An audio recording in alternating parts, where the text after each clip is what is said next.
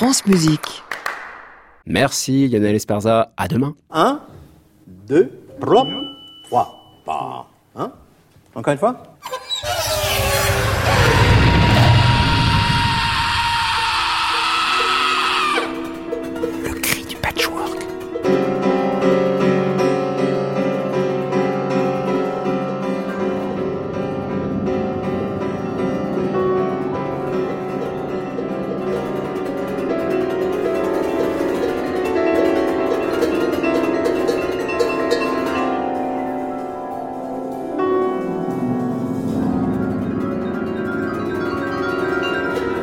Chers écoutants, bienvenue dans le Cri du Patchwork, une émission qui fête Noël, donc joyeux Noël, plein de sons, mes chers écoutants. Dernière émission de l'année 2018, dernière émission de notre thématique du mois de décembre, l'énergie. Et ce soir, petit cadeau pour tous les écoutants, je suis allé interviewer Hugues Dufour chez lui à Strasbourg. Compositeur et philosophe, initiateur de la musique spectrale en compagnie de Gérard Griset et Tristan Muraille, il revient avec nous sur l'aventure sonore et la révolution sonore du mouvement spectral sous l'angle de cette fameuse énergie. Qu'elle soit politique, électrique, sonore, physique, nous partons ce soir pour un parcours dans cette énergie de Christophe Willibald Gluck au XVIIIe siècle à Pierre Jodlowski aujourd'hui. Bien entendu, on retrouve en fin d'émission les portraits sonores d'Antoine Berland, des perles de montage de sons de Jean. Et comme chaque mardi, un son de réveillon qui tire la langue.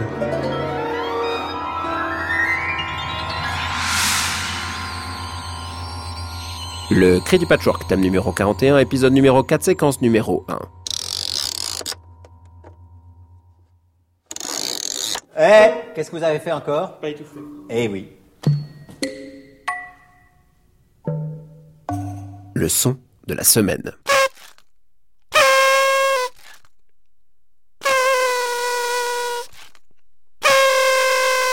La langue de belle-mère, ou le sans-gêne, sobriquet donné à ces cotillons sonores, fait d'un serpentin se déroulant sous l'action du souffle et qui produisent un son nasillard tout de suite synonyme de fête.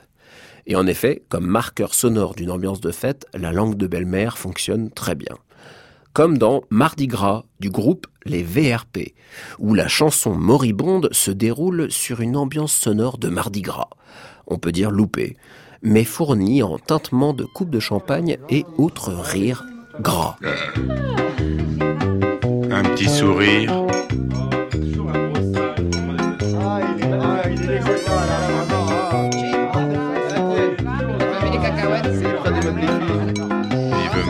Qu'on puisse enfin se déguiser. Comme l'année passée, on va avoir un tas d'idées. Des marquises, des fées, des cow-boys, des plombiers, des douzaines d'infirmières et 53 sapeurs-pompiers. Du plus mal observé à ceux qui auraient pu mieux faire. On prépare la soirée dans une ambiance du tonnerre.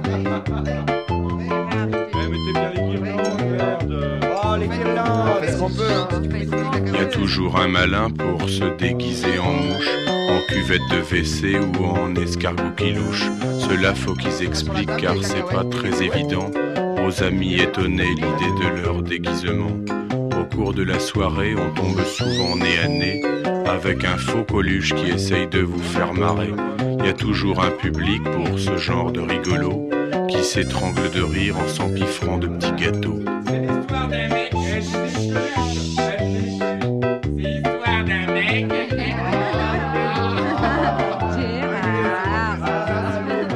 La langue de belle-mère fait rire. Ou pas. En tout cas, elle est fabriquée pour faire rire, avec ce son ridicule qui fait poète.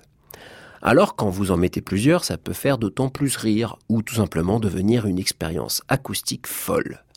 Le 21 novembre 2009, à Tokyo, le record du monde homologué du plus grand nombre de personnes jouant des langues de belle-mère a été atteint. 6961 bouches ont ainsi fait sonner l'instrument cotillon en même temps. Pas d'enregistrement connu de l'expérience, mais voici une improvisation dirigée avec la technique du sound painting par deux ensembles réunis pour l'occasion et munis de langue de belle-mère. Le Tour Sound Painting Orchestra et le Walter Thompson Orchestra, le créateur même du sound painting.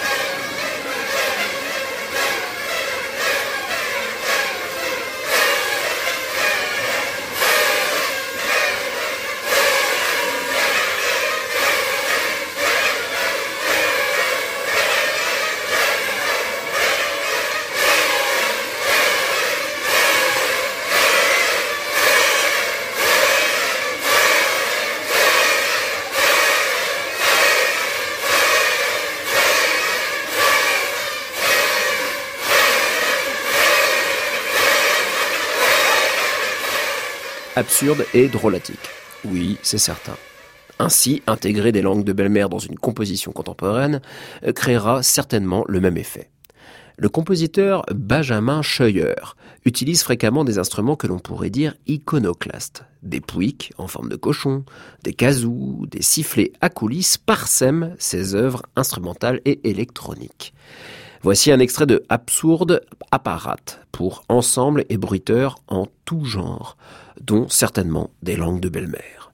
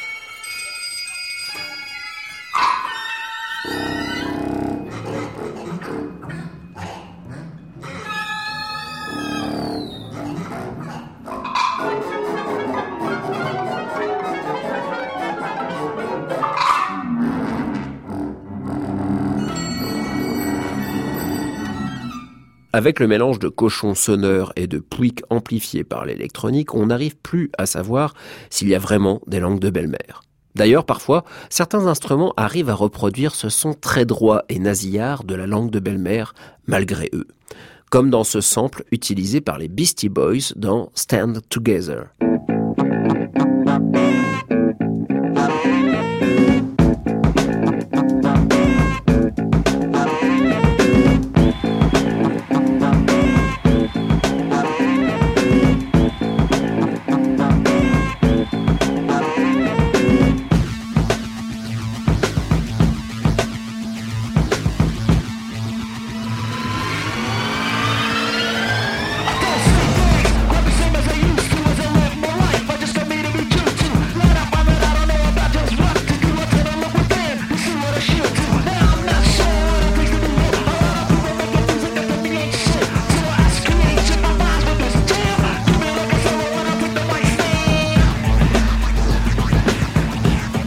Un saxophone faisant poète, à la manière d'une langue de belle-mère, dans Stand Together des Beastie Boys.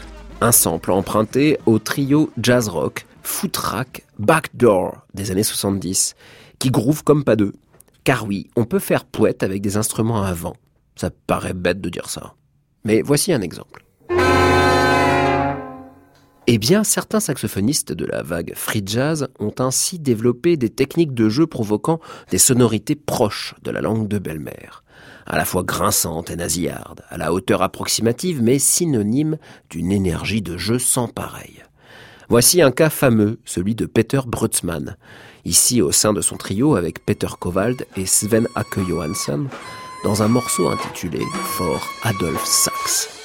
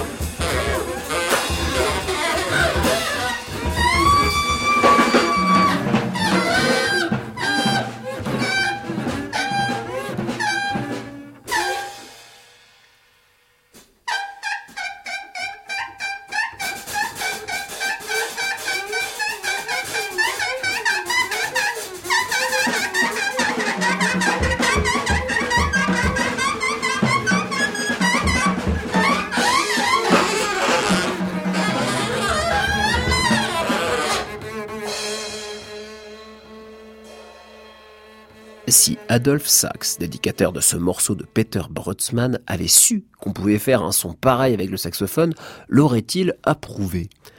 Aujourd'hui, tout est bon pour créer des sonorités de langue de belle-mère dans un instrument. Restons dans le domaine des musiques spectrales, de celles qui posent la question du timbre et de l'écriture sonore. Et prenons un compositeur iconoclaste, en tout cas, qui n'hésite pas à glisser des sons étrangers dans un orchestre ou dans un chœur pour y créer de la dialectique, de l'imaginaire. J'ai nommé Mauro Lanza. Dans Ludus de Morte Regis, pour 28 chanteurs et dispositifs électroniques. Enfin, chanteurs munis de bruiteurs en tout genre, kazoo, sifflet et langue de belle-mère, quand l'art vocal devient carnavalesque.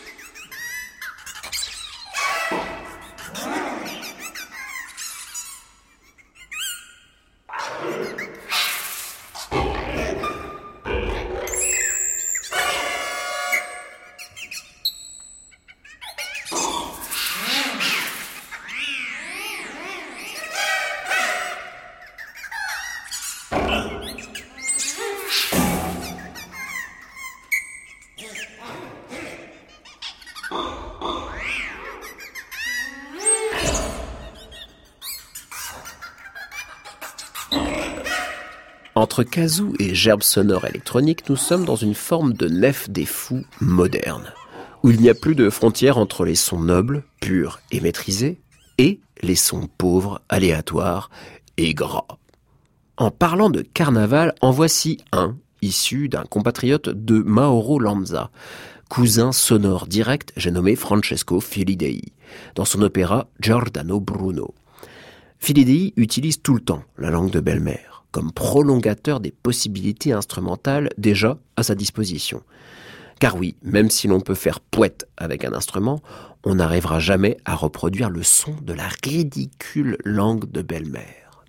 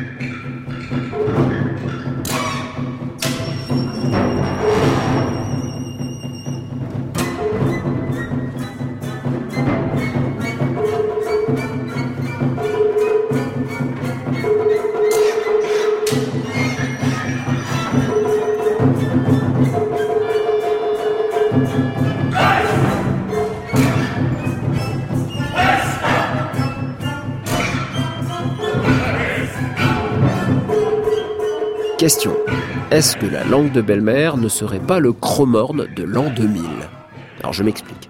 Le chromorne, instrument qui remonte au Moyen Âge, est doté d'une capsule contenant une hanche. Et l'instrumentiste souffle simplement dans la capsule pour mettre en vibration la dite hanche. Exactement le même système que la langue de belle-mère. Et il faut le dire, dans cet exemple, on pourrait vraiment entendre un contrepoint de langue de belle-mère.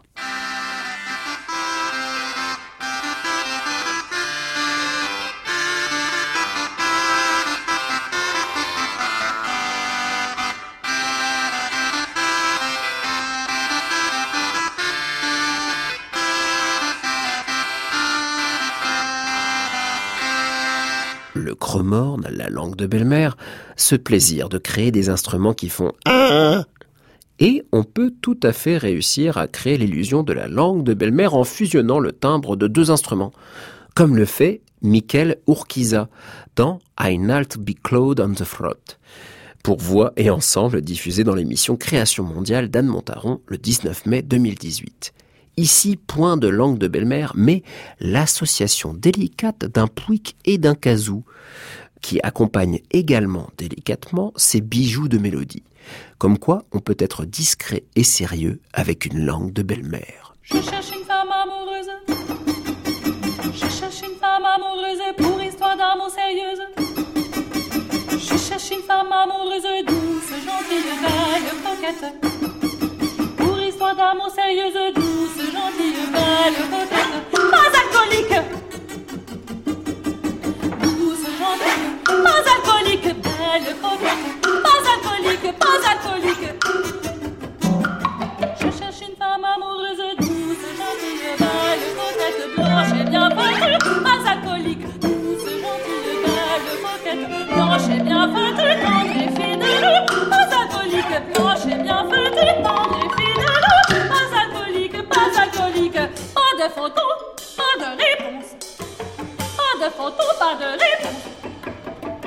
Vous voyez qu'on y arrive Hein C'est pas compliqué quand même.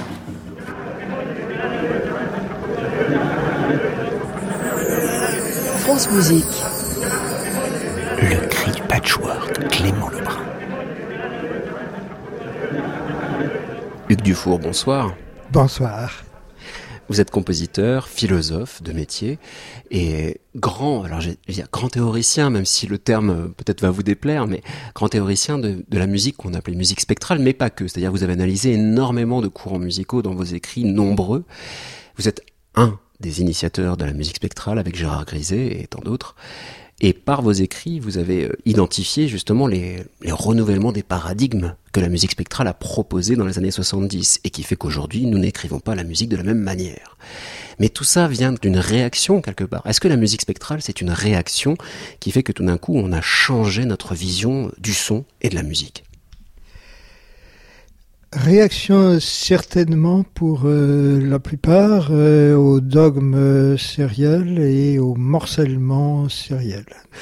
Euh, ces techniques qui étaient extrêmement subtiles étaient au fond plutôt liées aux avancées des débuts de l'informatique, car l'ordinateur est né pendant la guerre, mais l'ordinateur c'est une mathématique, une logique euh, suprême, euh, c'est la matrice d'un nouveau monde, et il est évident que la musique euh, sérielle s'est engouffrée dans ce paradigme qui n'était plus le nôtre. Euh, le nôtre euh, était sous-tendu par euh, la dynamique sociale des mouvements de 68 et ses revendications. Il avait des aspirations euh, tout autres. euh, bon, le, le plus emblématique et grisé pour cela, c'était il aspirait à une sorte d'utopie, de monde infini, quasiment à une espèce de théologie négative pour ce qui le concernait. Donc, euh, il partait également de toute cette énergie sonore euh, livrée par l'électroacoustique, la nouvelle informatique. Il partait de là, mais pour euh, la transcender. Donc, il a tout retourné. L'électroacoustique ou l'informatique musicale n'était pas à ses yeux l'accomplissement de l'orchestre, mais le rudiment. Et donc, euh, il appartenait à l'orchestre d'intérioriser tout cela et d'en sortir comme l'esprit sort des profondeurs de la nature. Hugues Dufour, à vous entendre, on parle à la fois de science, ici de nature, un peu de poésie quelque part. On pourrait dire qu'il y a une poétique de l'énergie sonore qui se crée avec la musique spectrale, mais tout ça vient aussi quand même d'une forme d'abstraction qui déjà émerge au XVIIIe siècle dans l'orchestre. C'est-à-dire cette énergie qu'on peut trouver dans une forme instrumentale qui pourrait tout à fait se retrouver après dans la musique électronique. Énergie tout à fait, puisque c'est le grand débat, c'est le mot. Le mot est inventé euh, au XVIIIe siècle et fait débat. Euh, donc, euh, pourquoi est-ce qu'on invoque ce mot? Ce mot est utilisé, employé par euh, Rousseau, Diderot, les encyclopédistes, pour s'opposer justement à la musique un peu formelle, un peu en demi-teinte de la musique de cours. il s'oppose. L'énergie, ça signifie L'opposition à la musique de cours, ça signifie l'exaspération des sentiments, ça signifie aussi la plongée dans l'inconscient, donc dans les ténèbres de l'ambiguïté passionnelle, et ça signifie euh, surtout et par-dessus tout le passage à ce qu'ils appellent la musique pure, c'est-à-dire la musique instrumentale débarrassée de la voix. Et pourtant, on trouve cette énergie quand même, même dans le domaine de l'opéra. C'est-à-dire que la forme énergétique de la musique symphonique va déborder un peu partout. Là, par exemple, on va écouter un extrait de, Gluck dans Les Danses des Furies. Nous sommes dans Orphée et Eurydice. Et là, déjà, juste dans ces, dans ces objets sonores, peut-être, alors le terme n'est pas du tout de l'époque, mais on a un geste, un objet sonore ici qui est identifié par tout le monde à l'époque, cette énergie qui va se dégager.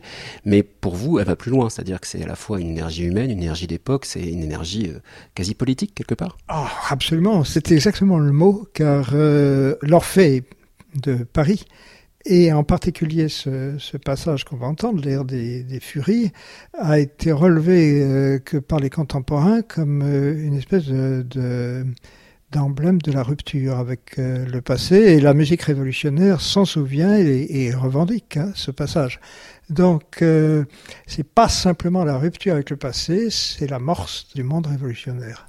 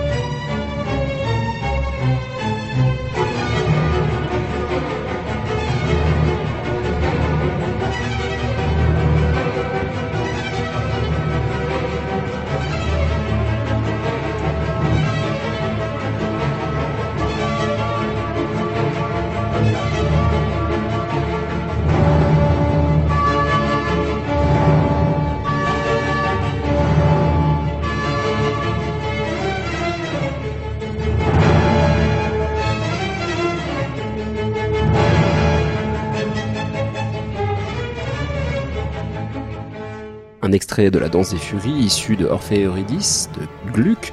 Nous sommes à la toute fin du XVIIIe siècle, ici sous la baguette de François-Xavier Roth avec l'orchestre Les Siècles. C'est pas un hasard si vous avez choisi cette version avec Dufour, parce qu'elle a une forme d'énergie, c'est sûr, on connaît François-Xavier Roth et sa manière de diriger, mais déjà une conception du timbre, c'est-à-dire, euh, vous me parliez hors micro de rappeux, rugueux, ce sont des formes énergétiques de la musique qu'on utilise aujourd'hui pour décrire la musique contemporaine, mais qu'on pourrait très bien décrire, enfin, pour décrire aussi la musique du 18e, ça pourrait très bien marcher. Oui, absolument. On ira de plus en plus euh, vers un son euh, transgressif, parce que l'orchestre euh, va gagner à la fois en énergie, en amplitude, en puissance, mais il va s'élargir du côté des aigus et des graves. Et les, timbres vont se combiner de plus en plus subtilement, donnant au fond naissance à, on peut pas dire à des hybrides, hein, à des monstres.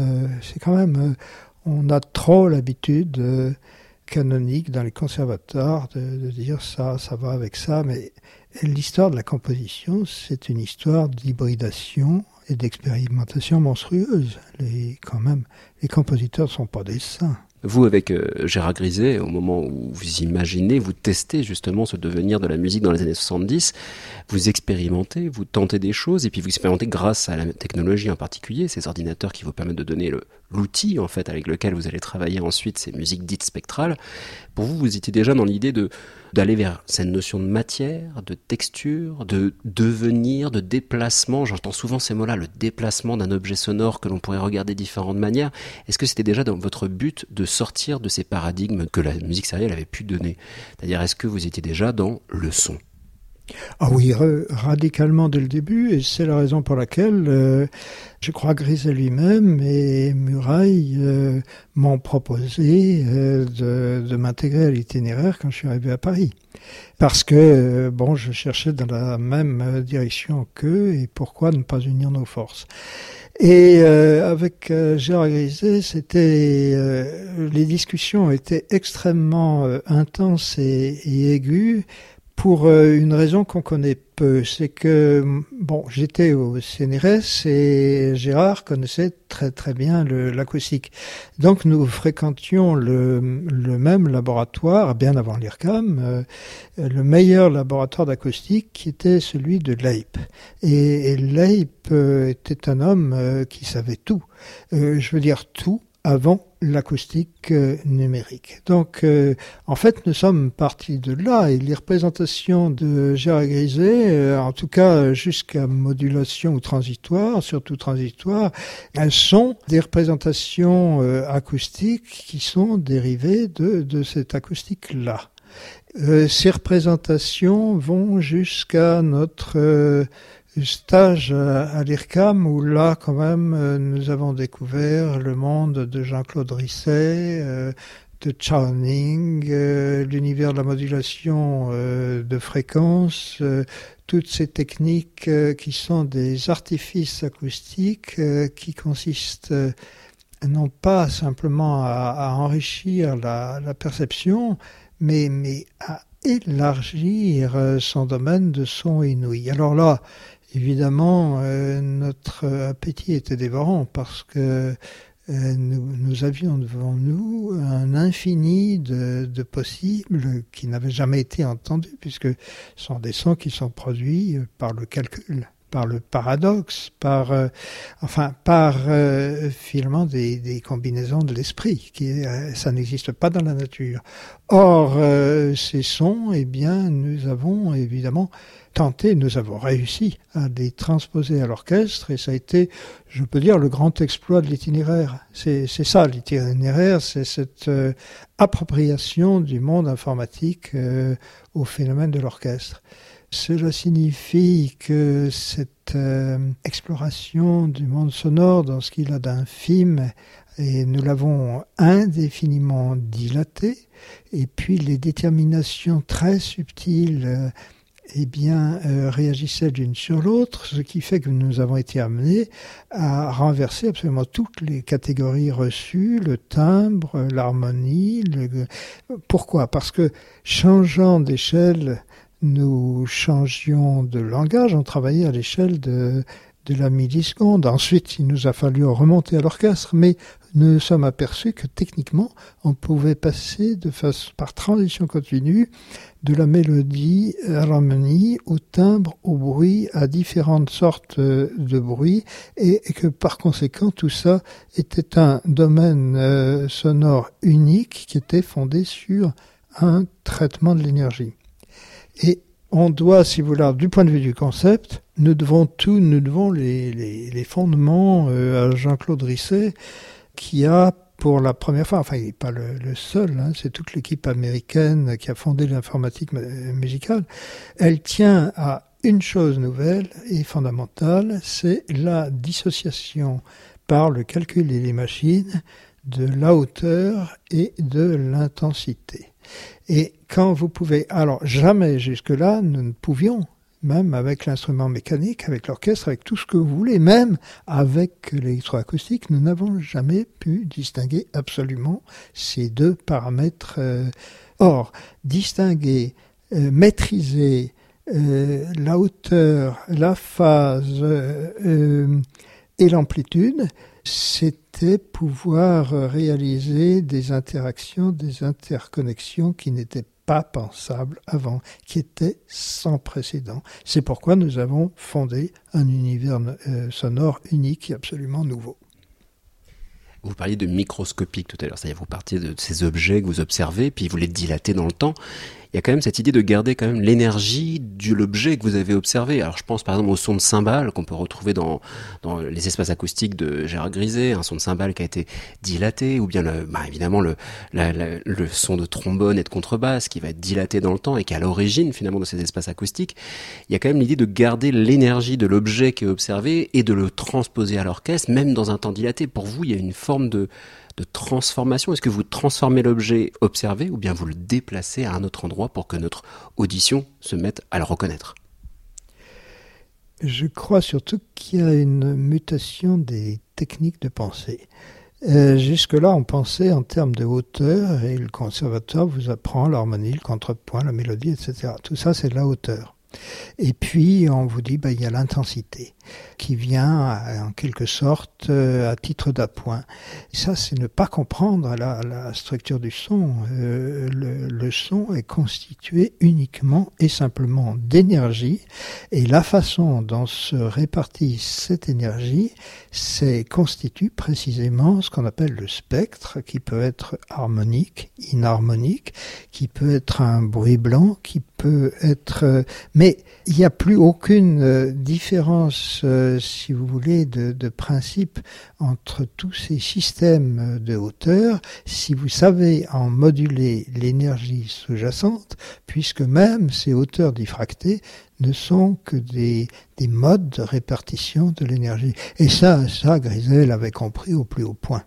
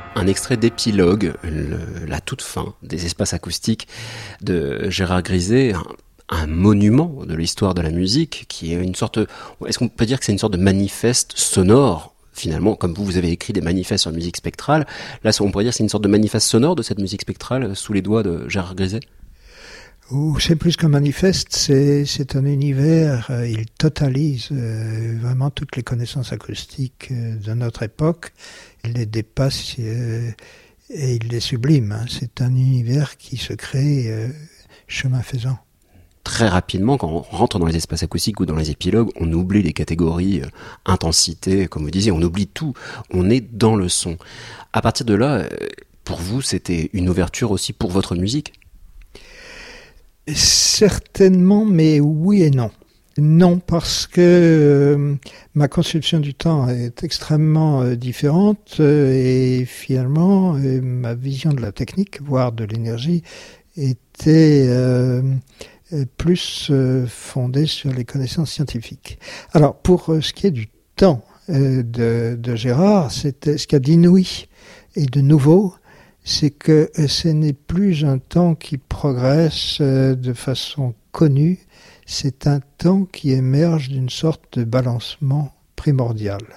Entre, par exemple, une périodicité rythmique et euh, des spectres euh, d'harmonique, et l'un et l'autre vont se conditionner, se transformer mutuellement, et par des formations successives, euh, dilatation, resserrement, accumulation, etc. Donc l'idée, c'est que la musique s'arrache à la périodicité qui est inerte et qu'elle conquiert son énergie et à travers l'interférence, la modulation, la distorsion, toutes les techniques nouvelles, mais tout ça, c'est de la conquête d'énergie. Voilà ce qu'est Griset. Et pour moi, ce qu'il y a d'absolument nouveau, génial, c'est le paradoxe temporel et l'unique temporel dans lequel il s'inscrit, car sa durée n'appartient pas à la durée euh, de, tous, euh, sa durée est celle du mémorable. Je veux dire par là que son action se déroule dans le passé sous la forme d'un processus qui n'advient que pour la mémoire. Voilà, ça c'est absolument unique. Et alors j'ai choisi épilogue pas simplement en raison de la, beauté orchestrale, mais en raison de l'intervention des, des corps qui révèle une dissension très violente envers l'ordre du monde, c'est un choral protestataire. Donc la musique de Griset n'est jamais affirmative, la fin s'ouvre toujours sur une interrogation. Aujourd'hui, on peut dire que la jeune génération des compositeurs actuels, on va y venir justement, bon, on sait tous que la musique spectrale a à chambouler dans ces générations-là, une nouvelle manière de concevoir même l'écoute, tout simplement. Mais est-ce que la jeune génération a pris conscience de la place de ce compositeur dans ben, l'action euh, en société? L'énergie de, de, sa musique, de leur musique, peut permettre justement de se poser la question de ce qu'il y a autour de nous? je crois qu'ils ont euh, tout à fait, ils ont euh, entièrement absorbé ce, ce, que nous avons pu apporter et l'ont très profondément transformés et adaptés à l'expérience de leur époque, qui n'est pas la nôtre, il y a presque 50 ans de distance. Et alors, euh, parmi les jeunes, très jeunes, je voudrais retenir l'œuvre euh, d'une euh, japonaise, Mayu Hirano, qui vient d'écrire Toucher. C'est Toucher, vous imaginez, Toucher pour piano, c'est quand même un titre d'une prétention d'une ambition extraordinaire, car euh, le toucher, c'est la matrice de la sensorialité. la main sent et prend à la fois. La sensation et le mouvement se guident l'un l'autre.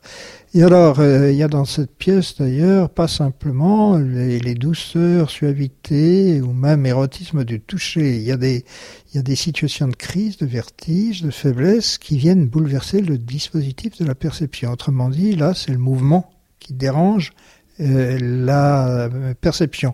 Il y a aussi des moments de luxuriante léthargie où on a l'impression que le passé l'emporte et finalement domine le temps. Il y a aussi des passages de perturbation euh, temporelle, euh, la fluidité du délire, la fuite des idées, le sentiment d'enlisement.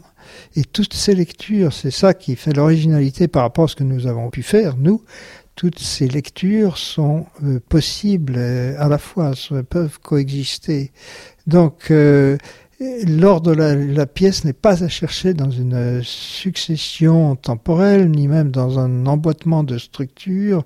C'est une espèce de, de monde qui fait toujours retour sur soi-même et qui construit une, sorte d'identité problématique. Donc, euh, d'un mot, je dirais que l'opulence harmonique se fraye euh, un chemin difficile au travers d'obsessions rythmiques, d'irruptions stridentes, de violents contrastes de, de textures.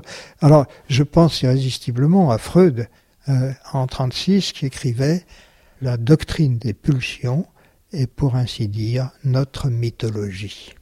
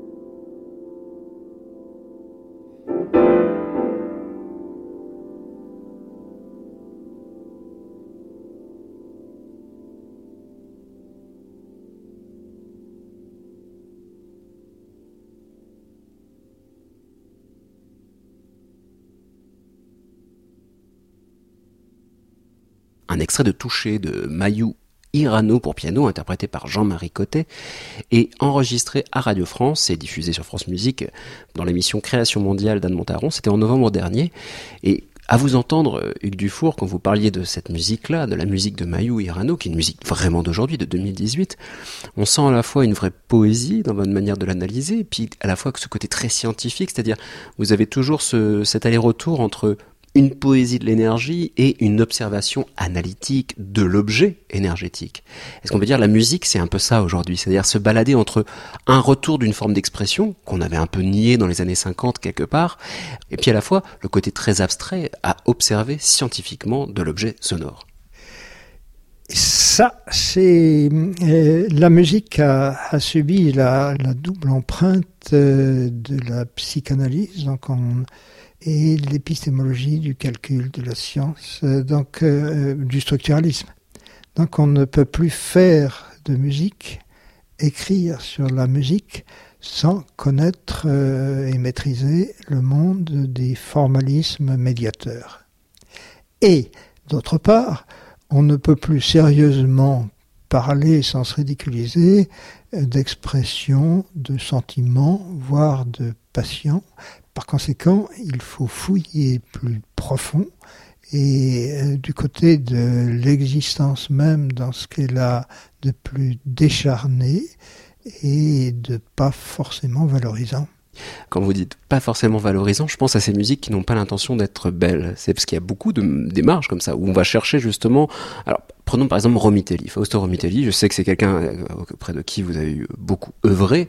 Je me rappelle d'une phrase qui disait euh, J'écoute la musique euh, depuis tout petit sur des électrophones avec des toutes petites enceintes en mono qui font... Pourquoi est-ce que j'écrirais une musique avec justement des sons purs de flûte J'ai besoin de retrouver cette énergie qui est dans l'enceinte. Est-ce que pour vous c'est ce devenir de cette musique-là qu'on peut retrouver aujourd'hui, qui serait bah, ce que vous disiez, c'est-à-dire pas valorisante, mais quelque part une autre beauté liée à une énergie du sale, du son sale. Bah, disons, c'est l'essentiel pour caractériser l'évolution de cette musique. Et ça commence, je crois, c'est très net avec euh, Griset qui délibérément veut écrire une musique qui transcende la musique. Ça, c'est clair. Et euh, chez Lévinas, euh, c'est la même chose. Muraille un peu moins. Pour moi, c'est euh, très fréquent. En tout cas, pour notre génération, c'est certain. Mais pour la génération qui suit, celle de Romitelli, puis de ceux qui, plus, des plus jeunes encore, c'est un propos radical. Enfin, c'est presque un postulat, c'est la musique euh, ne vise pas à être euh, belle. On peut, on doit faire de l'art sans l'idée du beau. Ça, c'est la, la Alors, fait-on pour autant du lait? Non. De l'énergique, c'est certain. Donc, euh, dans la musique d'aujourd'hui, il y a quand même une, volonté de creuser. Et donc, qu'est-ce qui sort? Ce sont des, des reliefs. C'est bien pour ça qu'on parle de grains, de textures, euh, de griffes, de rap, de son rugueur, enfin, que sais-je? C'est euh, d'ailleurs euh, le psychisme est très certainement mis à rude épreuve et, les musiciens le font savoir. C'est le cas par exemple de Pierre Jodlowski, qui a cette posture justement où il va euh, aller chercher ben, le son, par exemple de lui en tant que musicien, parce qu'il est bassiste, il est guitariste, un peu comme Fausto Romitelli aussi, qui était guitariste électrique. C'est-à-dire qu'on a des musiciens qui sont nés dans un son rugueux, à rappeux, mais qui tout d'un coup vont le transposer à l'écrit et essayer de retrouver peut-être cette énergie de l'improvisation, cette énergie de, de l'instant que l'on pourrait transposer dans une écriture pour qu'elle soit toujours renouvelée. Alors oui, euh, j'ai entendu récemment, enfin j'étais euh, présent au spectacle, puisque c'est un spectacle total. Ça, c'est aussi un, fait nouveau. Quand on parle d'énergie, on l'a pas assez souligné. Euh, l'énergie au XVIIIe siècle aboutit à Wagner, c'est-à-dire à la volonté de spectacle total. Et euh, Jodlowski reprend cette idée fondamentale. Il revendique, réalise une musique exclusivement fondé sur l'énergie et du coup, il fait aussi un spectacle total. Alors, qu'est-ce qu'il y a de nouveau par rapport au passé? Eh bien, c'est que ce spectacle est entièrement euh, maîtrisé euh, par euh, l'ordinateur, par la programmation, et donc on atteint des effets visuels auditifs, de, des effets optiques, la chorégraphie gérée à la milliseconde, c'est-à-dire qu'on est déjà projeté dans un monde inhumain. Et outre le caractère inhumain de ce qui se passe euh, sur scène, puisque au fond Jodlowski dénonce euh, ce monde totalement déshumanisé dans lequel nous, nous vivons, il n'y a que des bureaux, des salles de réunion, des, des attachés quais et des ombres. Hein. C'est ça son, monde, c'est-à-dire tout ce qui nous reste. Et puis de temps en temps une présence furtive pour rappeler qu'il y a quand même un peu d'humanité. Mais c'est tout, c'est tout. Et la violence du propre musical est absolument inouïe. Elle est véritablement euh, impressionnante. Euh. et euh, par quoi cela ne tient pas uniquement par la violence, par le bruit, etc. C'est par au fond, le sentiment permanent de menace que contient la musique. Et la musique de Jodlowski, c'est une sorte d'étreinte labyrinthique. On n'en sort pas. Voilà, de cette musique qui est terrifiante d'un bout à l'autre, euh, eh bien, j'ai choisi la, toute fin qui est quand même moins moins agressive, moins bruyante, mais c'est encore pire puisque euh, toute l'œuvre qui, est, très longue s'éteint dans un langage euh, anonyme, un langage qui ne s'adresse plus à personne, qui ne communique plus rien. Et je dirais que cette musique m'évoque étrangement le monde de Michel Foucault, celui de surveiller et punir ou de l'histoire de la folie. Nous allons donc écouter un extrait de Ghostland, troisième partie qui s'appelle Pulse pour quatre percussions électroniques et textes enregistrés, une commande des percussions de Strasbourg créée à l'automne à Varsovie le 19 septembre 2018. C'est Pierre Jodlowski.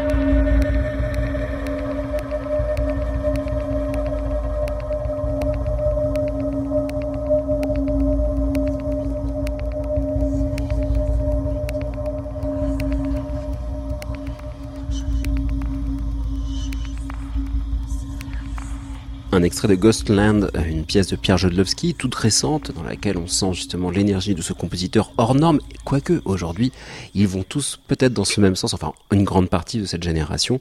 Merci beaucoup Hugues Defour d'avoir accepté de, on va dire, de parsemer cette histoire de l'énergie sonore de votre connaissance, parce que, bah, oui, on aurait pu aller beaucoup plus loin, on aurait pu encore tracer, en passant par Beethoven, euh, d'autres compositeurs encore pour parler de ce devenir de cette énergie sonore. Votre actualité est florissante, comme toujours. Plusieurs disques qui vont venir très bientôt. Un disque autour de l'éclair d'après Rimbaud sur le label Audradec, un label que je ne connais pas et que je découvre grâce à vous. Merci. un autre disque Urgerausch pour orchestre et le concerto pour piano avec la VDR et encore avec la DR, le grand cycle Goethe-Schubert qui va être enfin mis au disque. Et puis très bientôt, vous ferez l'ouverture du festival Présence 2019, enfin le concert d'ouverture, ce Présence 2019 qui sera consacré à Wolfgang Grimm. Et votre pièce, L'éclair d'après Rimbaud, va être créée en création française. Ce sera le 12 février prochain à la Maison de la Radio, bien entendu. Merci beaucoup Hugues Dufour d'avoir accepté ces, ces petites questions pour votre grande connaissance et à très bientôt j'espère. Au revoir. À très bientôt. Et bonsoir Antoine Berland. Portrait sonore, Antoine Berland. Euh, faites un son aigu. Que pensez-vous de la musique? Musique, c'est ma vie. Bonjour. Dites bonjour. Bonjour. Portrait sonore numéro 39. Non, je n'ai pas envie. Wassel, décembre 2015. Fais un son grave. Oh. Ah. Hmm. Ah. Oh. Fais dodo au cola, mon petit frère. Hmm, Ça dépend lesquels. Ah. J'en ai pas forcément. Oh, mais là, tu faire des bruits avec ta bouche. Peux-tu me chanter une chanson, s'il te plaît Obligé Bah, j'en ai. Enfin, j'arrive pas à Ah Bah, c'est quoi comme bruit? Ah oui. Es-tu déjà allé à un concert? Euh, Non, j'ai jamais été à un concert. Veux-tu chanter quelque chose d'autre? Hum, Non. Non, j'ai pas envie. J'aime pas les musiques traditionnelles. Quand c'est trop euh, villageois là qui dansent. Hum, euh, de quoi aussi Bah j'aime bien Louane. Bah parce que j'aime beaucoup les musiques actuelles. As-tu trouvé ce petit jeu amusant? Euh, pas trop. Fin de notre quatrième épisode du Cri du Patchwork sur l'énergie.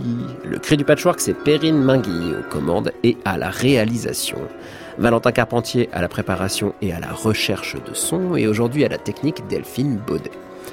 La semaine prochaine, ce sera le 1er janvier. Je vous réserve une émission de circonstances avec beaucoup de musique et de surprises, à coups de feux d'artifice et de bouchons de champagne, pour marquer le coup et ne pas trop vous creuser les méninges après un réveillon à bulle. Profitez de l'entre-deux-fêtes pour réécouter le cri du patchwork, enfin l'intégralité du cri du patchwork en vous baladant sur le site internet de France Musique, francemusique.fr. Et n'oubliez pas de jeter une oreille sur les portraits sonores d'Antoine Berland, une petite réalisation qui vient d'être primée par le prix qui s'appelle Tout court. Bravo à lui, on est super fiers. À très bientôt, chers écoutants. Si je fais 1, tagaram, 1, voilà, 2, ça suffit. Un, il sait ce qu'il a à faire. 1, voilà, 2, 3. C'est simplement pour savoir qu'on est ensemble. Hein. Bonjour, au revoir. Voilà. France Musique, il est minuit, je passe la main à Anne Montaron et Création mondiale. À réécouter sur francemusique.fr.